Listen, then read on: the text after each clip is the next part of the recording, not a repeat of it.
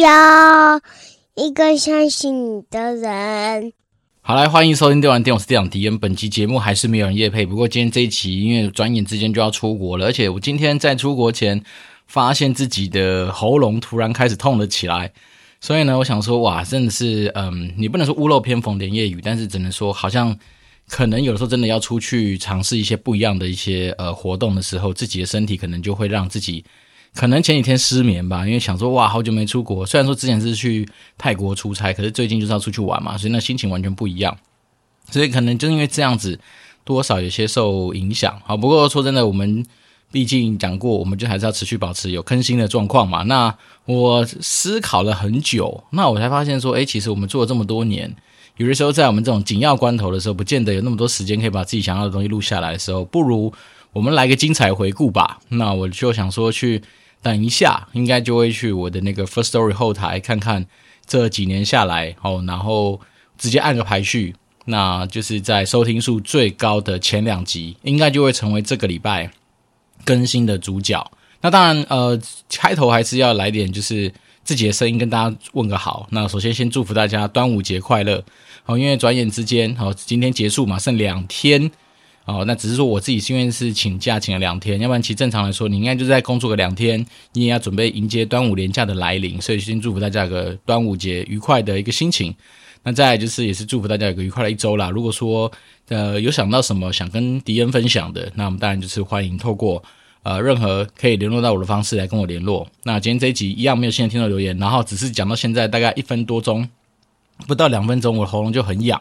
所以呢，刚好也就刚好让我们这样的一个机会来做一些比较不一样的一些操作哦，让我们可以带大家回顾一下，究竟在我的后台里面哪些集数可能是排名前一二，那我们就来做一个回顾，所以把时间一样还给大家，那祝福大家有个愉快一周。我这边是电玩店的店长迪，我们就持续保持联络喽，拜拜。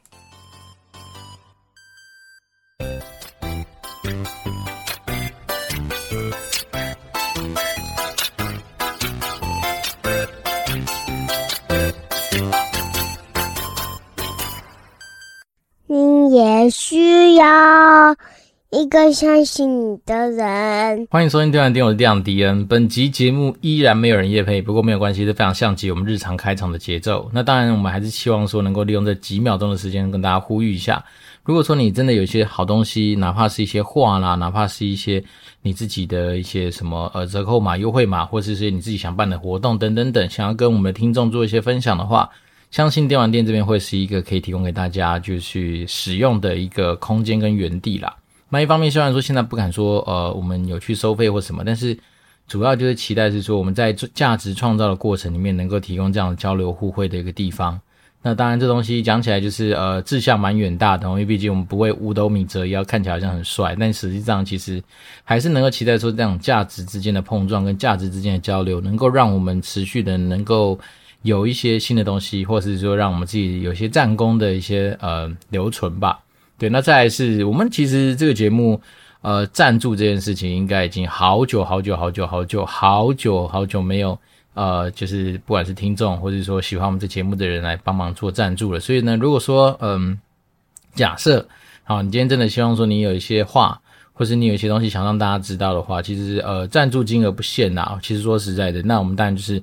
有一点就是蛮有趣的一些内容，好，我们就可以来持续跟大家做一些分享。那最近的生活里面，当然，嗯，蛮感谢，就是呃，无形的力量吧，帮助吧，好，让我老婆跟我的女儿他们在就是快筛阳性之后呢，就是顺利的出关了。对，那上一集跟大家讲说，我老婆在那一天好像还验出是弱阳性，那隔天之后再用快筛，其实基本上就是完全采阴了啦。所以，便是说，我们现在的状况应该算是一个呃，家里有两个人吃过无敌星星，那另外两个人看起来目前守的还可以的一个状况。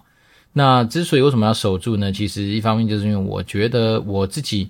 比较不太敢去然后承担，那也许是微乎其微的一个几率。好，因为毕竟我小孩子他就是没打过疫苗。那在现在来说，当然我们都知道说，以科学的角度来看，你也许是万分之多少的那种重症率，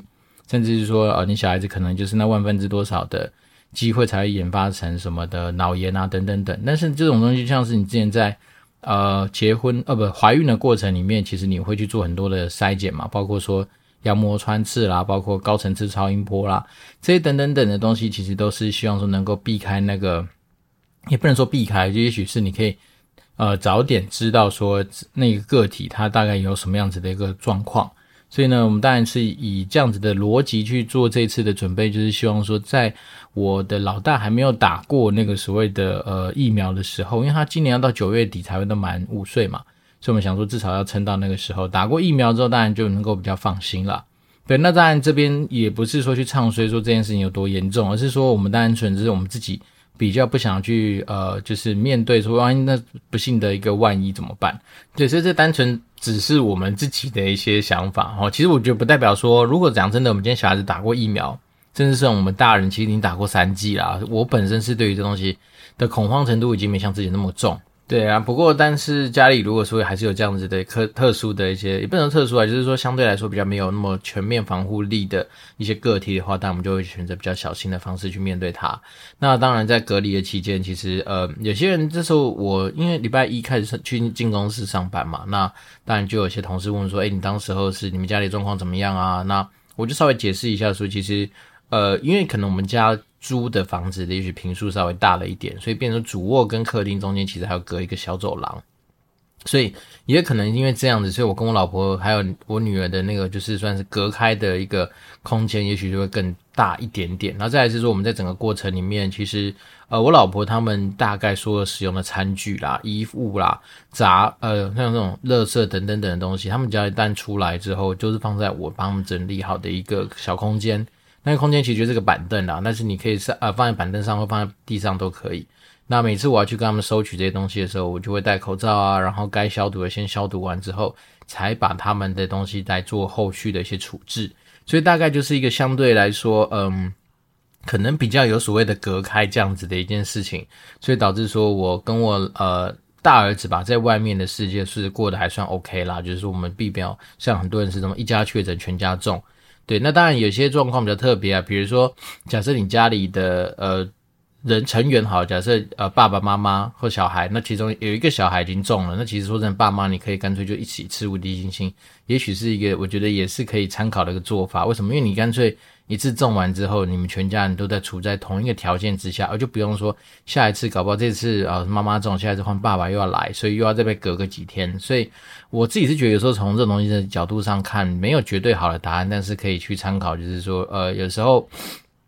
像我们家是单纯是因为真的是为了把老大守住，要不然其实正常以我自己的个性，我可能会就会觉得说干脆两个好一起种，然后我们全家人就一次。这次把它挺过去，那接下来就会比较呃，算是同进同退吧，类似这样子的做法啊、只是说我们现在就是用一个稍微比较呃严守的方式来去进行这些东西的准备，是因为这样啦。好，那在整个呃算是被隔离的期间，其实当然时间比较多嘛，就你这都在家里，所以你就会看那些剧啊，对。但是呃不得不说，可能我现在因为。又在那边看那个小说嘛，然后有时候又在看一些就是呃自己的买的书等等等，所以变成是说我会没办法去找到那种太需要我投入精神的一些呃剧，所以呢，变成是说我会选择一些就是就算错过了，那重新再看，好像也不会有太大压力的一些东西。那自己最近在看的就是那个还有明天，那还有明天应该也是 Netflix 上面算是。热门排行榜前几名的韩剧吧，那我会看它，其实一方面就是因为女主角是金喜善嘛，那我觉得金喜善就是漂亮。啊，我之前跟大家讲过，我在看韩剧很重要的重点，其实看女主角。如果女主角长得是呃秀色可餐，哎，不是秀色可餐，就是如果说是符合我期待的类型的人的话，当然我就会给予很多的尊重。那金喜善，呃，算是老字号的美女了啦。她应该以前的称号是什么？韩国第一美女嘛。那当然，一方面是他以前也有拍一些呃古装片，好像是什么神话吧，跟成龙拍的那一部。那她的整个形象就是漂亮，就是美。虽然说她比起我心中的第一名那个徐智慧略有点点不同啊，但是她一样是一个很漂亮的女生。而且在这部韩剧里面呢、啊，她身高其实已经一六七了，但是因为她可能跟她搭配的那几个男演员都非常高，所以你反而显得出她一个一六七的人在里面就是呃相对比例感觉好像就是一百五十几公分那种矮矮的人，但其实她本人是蛮高的。那再来是这部，我觉得还有明天，它的议题还算蛮酷的。它算是一个，也许是呃，把就那种什么 John Wick 那种，就是呃，特殊世界的一些特殊组织的一些概念，然后搬到就是阴曹地府里面去，所以它是用这样的方式去安排说，我们当然人在走向阴间的时候，那你可能会有很多的流程，里面流程会有很多不同的部门，那利用这样的方式去衍生出一系列的他们的一些内容。那当然，他们那个小组主要就是预防大家自杀嘛。那预防自杀这件事情，它就衍生出很多故事。那我个人是觉得说，其实看起来还蛮轻松的。第一个不烧脑，不像是有些那种就是什么。犯罪悬疑相关的一些剧，你可能啊 miss 到哪里，你可能就会错过一些重要的呃片片段，或是说有时候那种你要去推车啊，或是说要去感受一下里面的那种紧张的气氛，你真的就要比较聚精会神，就花比较多的一些心思在投入，就是呃观赏这件事情。但是像这剧的话，我觉得还可以啦，就是说你不太需要到就是全神贯注，但是你大概都能够跟得上他们剧情的发展。那当然，这当然跟跟我自己现在就是属于多屏使用者的娱乐消遣蛮有关系的。哈，一方面是因为我现在，呃，最近吧，炉石战记可能因为改版吧，那它有一些就是主流的牌组是我喜欢的，所以便是说我就是呃一边玩游戏一边啊、呃、看这样的韩剧。那我在玩游戏的过程里面，自然就。不会到百分之百的，就是完完全全专心在看韩剧，所以我必须要找到这样子类型的节目，来让我的生活之中就是比较能够平衡。好，那最近呃，反正题外话吧，就是带到那个所谓的呃炉石战记的话，我觉得最近他那个什么机械牌组，我个人蛮喜欢的。我觉得你当然说就是因为我喜欢机械的牌，它放出去的音效。好，因为我以前跟大家讲过说，其实炉石战记之所以很吸引我的一个地方，就在于它的音效的一些设计是很，呃，气势蛮够的，而且是还蛮好听的。所以当你今天是用所谓的呃机械牌组的时候，它就会很多那种每次你在出牌的时候有那种机械的一些音效，那我个人觉得还蛮喜欢。那再是它的那种呃打牌的算是速度跟节奏是我比较喜欢的，我不喜欢那种就是有的一打就要打十几二十分钟那种啊，属于那种算是。比较长时间战局的打法，那机械的牌组还算相对快。我个人是比较走快攻系的，因为我觉得玩这种游戏就是要刺激，就是要速度，所以变成是说，呃，如果说你今天这东西拉比较长，我就不喜欢。好，那今天就是又到美食集来聊聊一些算是比较软的一些经验，或或者是说以前自己帮自己人生上面可以做给呃。朋友啦、家人啊，尤其是自己小孩的一些，就是人生准备上面的一些参考。当然，他可能不见得是职涯，但是我自己一直跟大家讲说，其实很多时候职涯的一些道理，跟你在人生中，就是你。人生的路怎么走下去的道理，很多东西还蛮类似的。好，所以并不是说我们一定要很多东西二分。好，我今天在的职场上，我才走职业的思考；我今天回到家里，这我走我自己人生的思考。没有，其实我们人生的路就是那一条，只是说在这条路上面，你可能会有的时候换上哦职场上面的一些服装或样态，那有时候在自己的生活之中又是自己的样子，但是其实那条路就是唯一的那一条啦。好，那今天想跟大家聊的一件事情，其实是呃，算是最近吧，因为刚好有同事，然后他就是对于就是呃念类似研究所这件事情有兴趣，所以那时候我就帮他找了一些资料，我才回想起说，对，我那时候其实呃，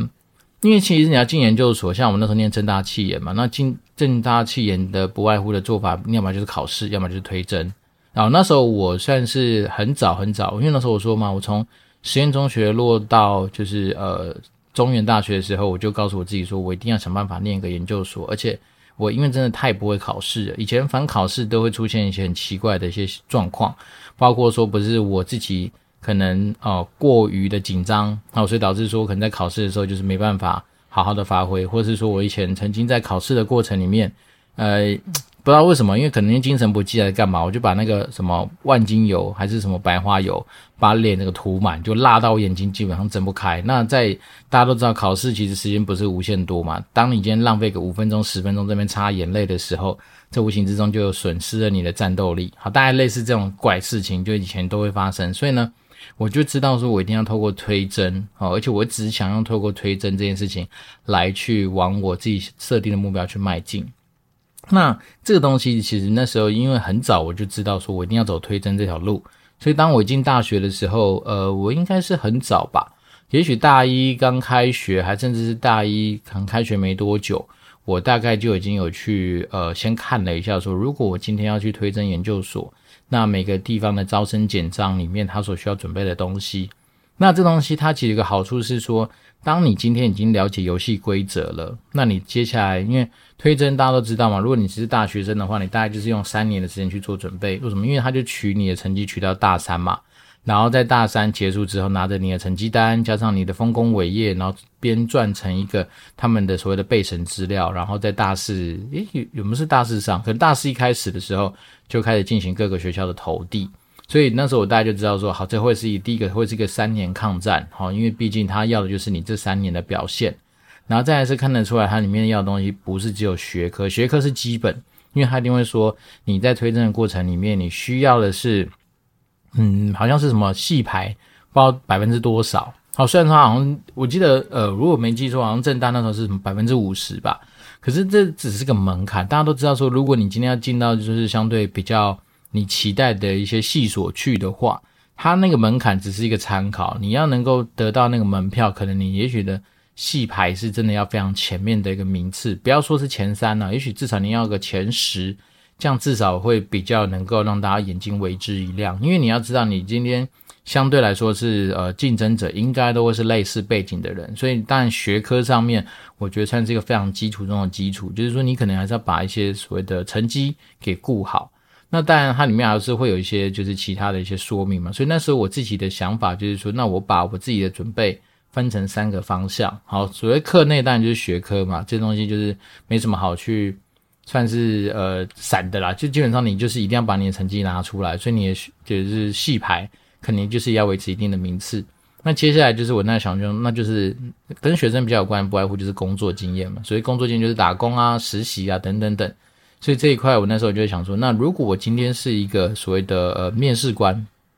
或是说学校的老师，我在看到什么样的学生的时候，我会觉得他的那个呃打工经验或攻读的经验能够帮。就是在学生的里面比较特别或者比较加分，好，所以那时候我在做攻读的一些思考的时候，我就会第一个要么就多元嘛，我那时候想说要么两方面嘛，反正不是量就是值嘛。量的话就是我什么都去做，然后擦车子我也做，然后递饮料我也做，然后比如说外场内场我能够做我都做，对，那是这种量，但是呃它不会是一个主力。那另外一个在值的部分的话，我这样就那至少你要能够写上去，光是那个单位就要看起来。哎，好像比较帅啊！好，比如说什么呃，举例啊，比如说外贸协会叉叉叉什么东西的，或者什么叉叉叉整合行销公司下面的什么啊，比如外商接待组啊，或是说什么国际什么什么什么展览的接待员啊之类的，那你可能就会让大家在名词上面看起来就感觉比较帅。那当然是工作经验里面，如果能够呃，像我那时候就是尽量找，有时候找一些那种是可以用用到外语的一些机会，比如说我们那时候工作内容其实很单纯，就是。帮着一些早期啊，我们早期那时候为了要要到国外的一些厂商或是客户的一些资料，我们那时候就是算是办市调公司吧，就是你要拿这个问卷去请别人帮你填，只是你今天的对象都是老外哦，因为他们就是专门做一些算是外贸相关的服务的一家整合行销公司，所以那时候我们当然能够做的事情就是这样。那在这个过程里面，你就会练习到你的外语啊，然后再是你实际上你还是会有一些就是因为这个工作而产生的一些成果嘛。所以那时候我在工作的安排上面就是这一块，所以我们刚刚讲两块嘛，第一个就是你自己在你的呃学科上面一定要好好的关注，第二块就是你在你的工作的经验上面要能够把它给维持起来。那第三个当然大家都知道，没有一个大学生在拓展你的生活圈的时候不去参加社团的。好，所以那时候我当然就想说，OK。所谓的社团就是非学科跟非工作以外的，我都把它当当成是我的社团生活的一个看待。然后那时候社团生活，那时候当然就是该加入的一些什么系学会啦，什么也许是什么呃毕联会啦，或者什么会，反正能够呃沾上边的，大家都去尝试看看。然后甚至那时候我参加系学会，我老实说，我也是比较不是像很多人就是、呃，我反正就是要在那边当风云人物，我也就是要出名等等等，我没有，那时候单纯。参加戏学会，我反正选了里面一个叫做资讯部的一个小组织。好，为什么要选这个小组织呢？一来是他的工作职掌还蛮明确的。他们一开始，我记得资讯部以前在戏学会被定义就是要去做那个通讯录。好，早期那个年代，我们还要去做那种纸本通讯录，所以自然你就要去做一些，比如说呃。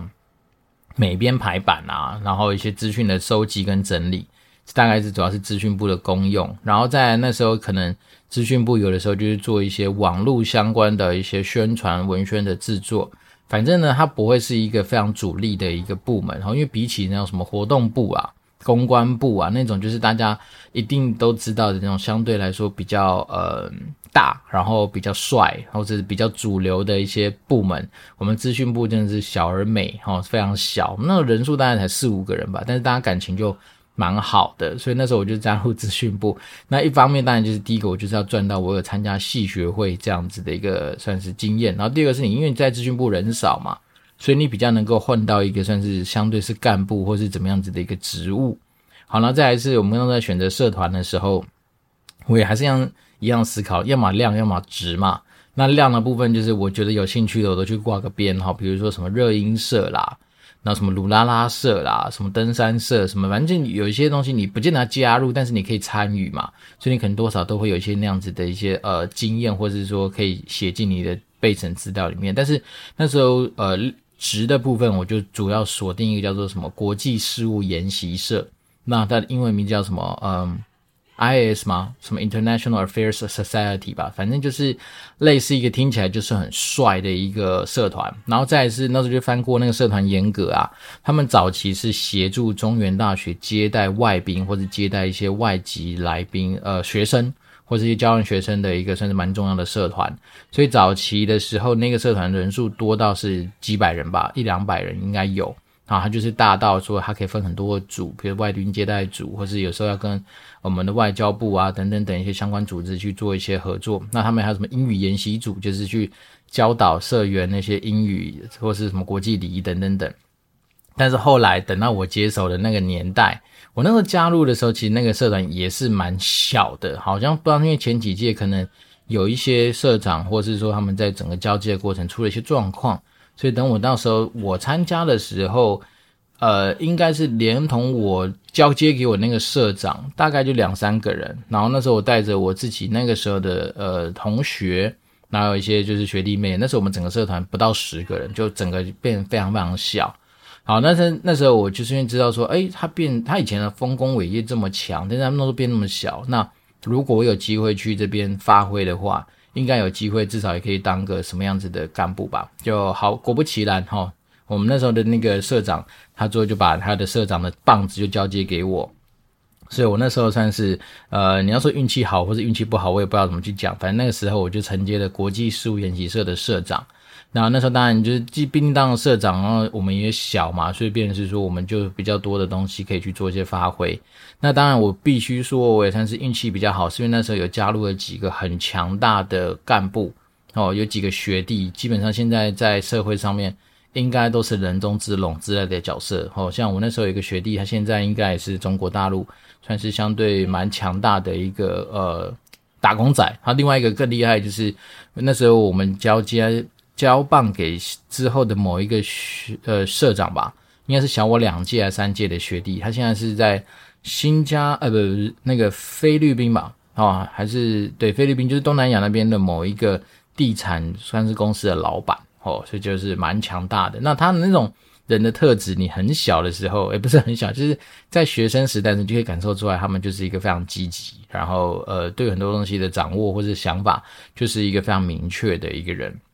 好，所以那时候在这样子的，我们刚刚讲，不管是你在学科上面的注重，然后呃打工上面的一些琢磨，跟我们在所谓的社团的一些巧妙的安排之下，那时候当然我觉得我的备审资料相对来说应该就是比较完整，就是蛮强劲的。然后那时候也算是运气好吧。我们那时候就是呃以前就是因为你会注重你的学科啊，所以变成是说当很多同学。都还是在呃懵懵懂懂哦，比如说期中考、期末考之前，可能都还不知道说怎么样准备的时候，你可能就会相为比较用心在这些呃分数上面的一些赚取上。好，比如说你在上课的时候。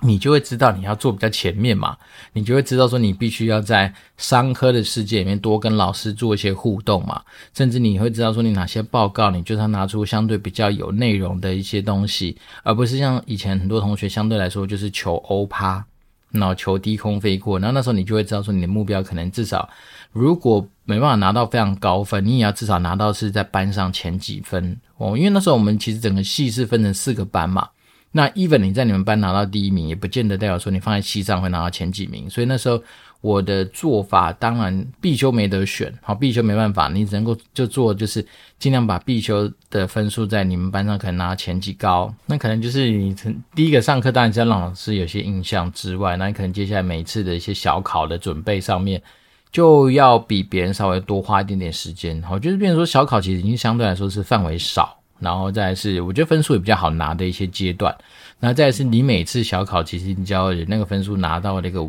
我觉得只要维持在前段班，基本上就相辅相成，让老师这个角色能够认识你，那自然他在学期末啊给你的分数上面，我觉得应该相对来说就会比较甜。那再来是我们刚刚讲，其实还有那个所谓选修的学分嘛。那选修的学分，我那时候在思考的过程里面，因为我真的是没办法，我就是必须要朝向我们这个算是宏大的目标迈进，所以那时候我当然都是优先去探听说，诶，哪些老师分数给的漂亮？因为有的学科很有趣是，他也许真的很真材实料，也许老师真的也很猛，可是他的标准就是，我给你的第一名就是八十分或是七十五分，然后含以下往下扣，所以我就觉得说，对啊，像这种这种课。不是不能修，但是我可能宁可选择用旁听的方式，然后也许边旁听边用我的权利去上那个课，去吸收我需要的一些知识。好，但是说实在，我就没有办法让我的成绩单上面出现这样子的一个课程，因为我都知道说，你就算表现的再好，你就算哦，可能是，也许真的拿到那个课程的第一名，好，那你可能也才是。八十分，或者是更差的分数，那我觉得就不行。这样这样的话，因为它会影响到其他的整个就是整体分数的一个绩效，哈。所以那时候就是单纯就是在修那种所谓的选修学分上面的时候，都优先去找啊。我是问啊学长姐说，哎，我们这个老师之前他大概给的分数的平均大概都在哪些地方？然后再来是说，因为你那时候其实。大概几次的考试下来，如果你都能够维持在前面名次的话，其实大概你比较多的一些呃生活圈吧，或者说你可能这个人设就被定掉在说，你可能是相对比较注重分数啊，比较注重成绩的人。那当然，你也会比较有机会就认识到一些可能在呃学分上面，或是说成绩上面比较关注的学长姐。那自然你就会有一个你自己很小很小的一个资讯网。然后在那边可以知道说，哦，哪些的老师的状况比较好，对，那你自然有这样子的一个基础之后，它就会产生一个我觉得相对来说比较正向的循环，就是说你在分数上面，因为你会知道说你今天也不希望说只是昙花一现嘛，所以你就会相对来说在上课的时候，不敢说上课的时候特别认真，只是说你上课的时候你跟老师的互动一定要有。哦，那最更退一万步想，可能你那时候的角色就是要去让老师有些印象。好，你只要能够达到这样的事情，那当然你又端出你应该要的成绩，然后再来是说有些东西，说实在的，呃，有些老师，我不知道他是故意把标准设的比较低还是怎么样，他很多时候那种题目根本就是他以推荐的书本里面的一些练习题，所以当你今天有做到这些练习题的时候，你在考试的时候，基本上也只是一个原封不动的一个做法。然后再来是说，呃，也许有些期中、期末考的科目，甚至很多老师还让你说可以 open book 啊，可以做很多的一些呃处理啊。所以整整整个，我记得大大学三年下来，其实前面那三年我大概都是用这样的策略然后去进行我在学分上面的一些布局。那你说时间多不多？其实真的很多诶，因为现在回想起来，其实那时候呃在。念书的过程里面，我我先说，我应该不是所谓书呆子型的学生啊。一方面是因为可能高中有些东西都玩够了啦，因为以前在念实验中学的时候，其实它是一个蛮呃自由的一个环境，所以有些东西可能以前也玩过，所以你当然会知道说你在嗯，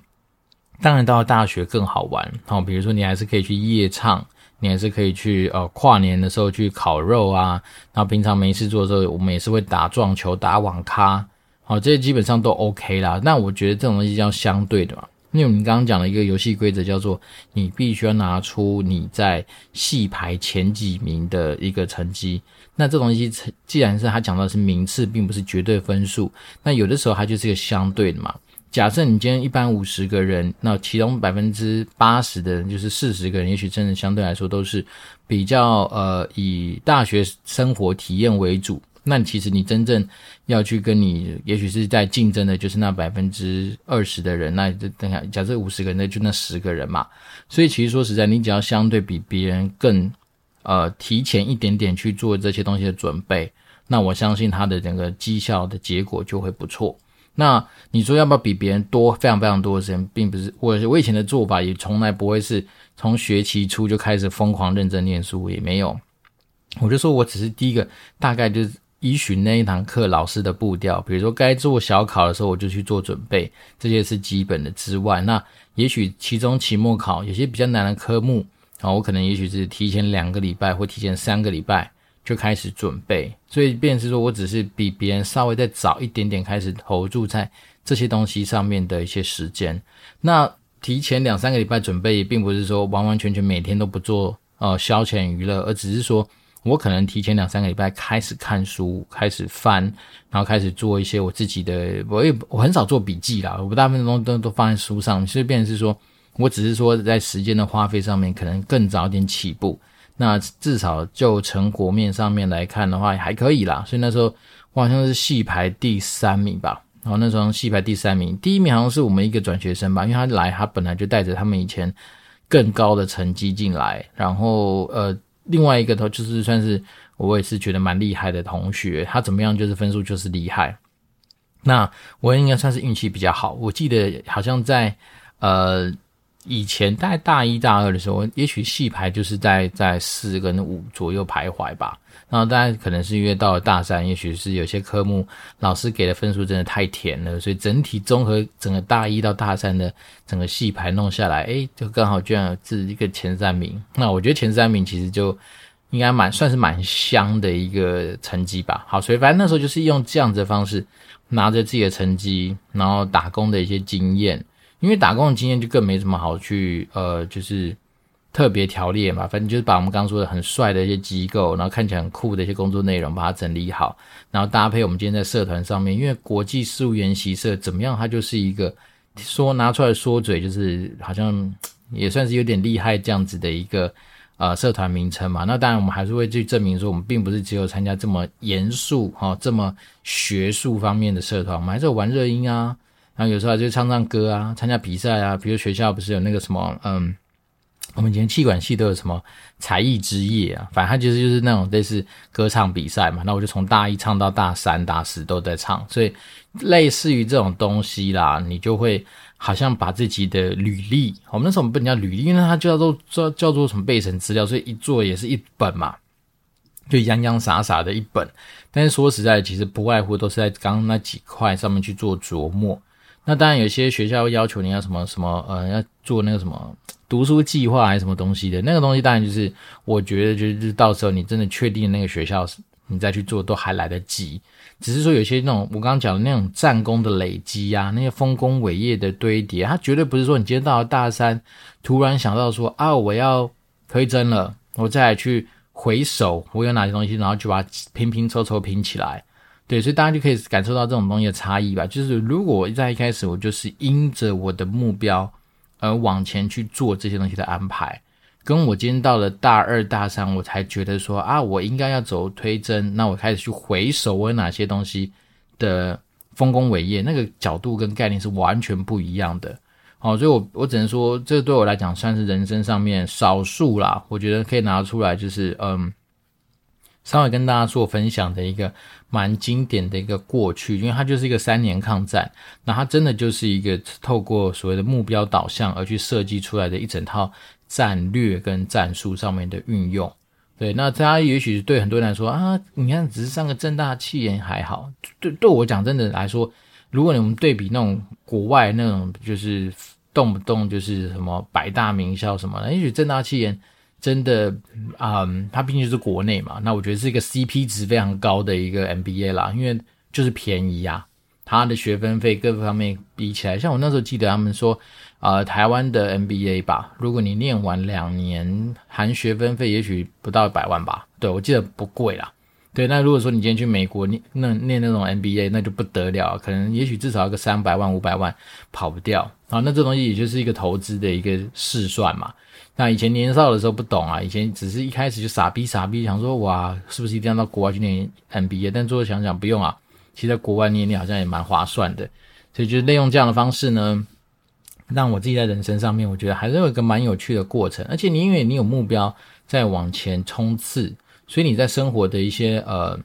内容的精彩度，我觉得其实就还蛮丰富的。比起来就比较不会是说每天在那边有时候不知道要干嘛，因为说真的，大学生很多时候时间会很多，多到你不知道要做什么。好像以前那时候我很我倒是还好，没有说很长期的摩托车到处说去会兜风或干嘛。但是那时候其实打电动时间也不少啊，上网咖、打撞球啊这种时间也真的蛮多。然后有阵子。迷上什么投篮机吧，就天天下课就去投，然后投到最后基本上我不用花钱，因为以前就是好像你投十块钱超过多少分数你会有摸彩券，然后每次摸彩出来就是再送几局嘛，所以那时候那种就再送几局的券累积起来，每次去老板娘都认识我们啊。但是我自己也知道，以他那种做生意的方式，没多久那家电影厅总是要收掉啦。因为我我到后面算是常客了，我基本上不用花钱，但是这种东西你也知道，做生意怎么可以不花钱？怎么可以不赚钱？对，所以蛮有趣的一个过程啊。对，那在这边因为没有新的听众留言，所以我们利用美食集的机会跟大家分享一些算是相对比较软的一些人生经验。那我讲真的，其实今天可以跟大家让大家带回去的东西，蛮重要的一个点就是，如果你真的及早把自己的一些呃目标给设定出来，所以当你今天在做很多的准备，或者说你今天在做呃你自己。有时候比较彷徨的时候的一些呃思考的事情的时候，其实这个东西就会是一个你还蛮明确的北极星。对，那我自己算是你要说运气好吧，也是啦。对，但是在这运气好之前，也确实经历了运气不好的一个呃算是触发点吧，就是那个 initiator 吧。因为呃你的高中同学都是些什么台清交成或者什么医科的一些呃落脚地的时候。那你自己掉到中原大学，那你那种心情啊，那种感受程度，当然就是差蛮多的。那也因为有这样子的一个打击，好，算是个被政权直接痛击，你自然就会去找到一些呃新的生命出路的方式。好，那我自己觉得有些东西不要把它想得太复杂，那我单纯单纯就是为了说，好，我就是要。想办法能够用推甄的方式去念个研究所，而且念要念国立的研究所啊，借由这样的方式来去算是让自己的呃敲门砖吧，可能会稍微比较好看一点点。所以那时候是用这样的心情跟那时候用这样的态度去准备自己的大学的生活。那事后回来看，我觉得我大学生活真的算是呃，我可以蛮自豪的说，还算蛮精彩的啦。因为该玩的都玩到了。然后该弄下的一些有战功的地方也弄出来了。那也因为你必须要去让自己在推甄这个事情上面，所以你是强迫丰富化你自己的大学生活。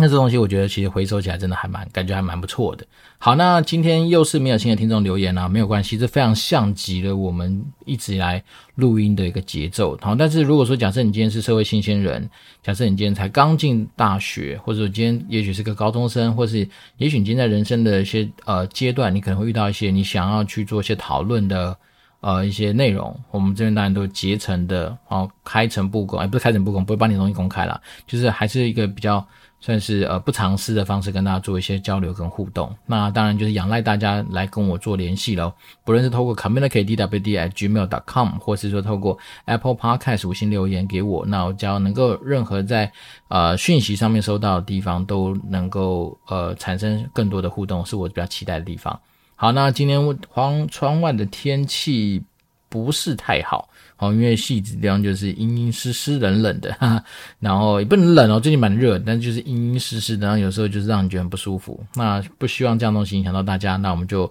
呃最后呼吁大家啦，希望能够跟大家持持续保持联系。那也就是祝福大家一切身体健康，一切平安。那我就是电玩店，我是电玩迪，我们就持续保持联络喽，拜拜。